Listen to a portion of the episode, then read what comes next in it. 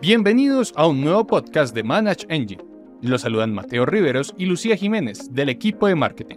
Quiero saludar hoy a Mauricio Londoño, Sebastián Figueredo y Laura Angarita, Technical Consultants en Manage Engine. La World Wide Web es la gran red informática mundial a la que todos tenemos libre acceso y en la que encontramos buena parte del conocimiento humano.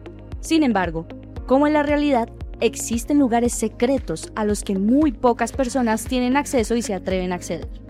Estos espacios pueden contener páginas o contenido eliminado que nadie quiere que salga a la luz, algún que otro programa gratuito de gran provecho y un mundo oscuro del que todo el mundo tiene conocimiento, la Deep y Dark Web. ¿Qué son y cómo se diferencian? Ese es el tema que exploraremos en este podcast. En la punta del iceberg vamos a tener entonces ese Internet libre. Es Internet donde de cierta manera tú vas a tener acceso, como lo venía mencionando, a través de los navegadores convencionales. ¿Cuáles son esos navegadores convencionales? Me podrías preguntar tú. Yo te podría decir, por ejemplo, que estás utilizando ahorita. Un Google, un Mozilla, X, todos esos que son de fácil acceso.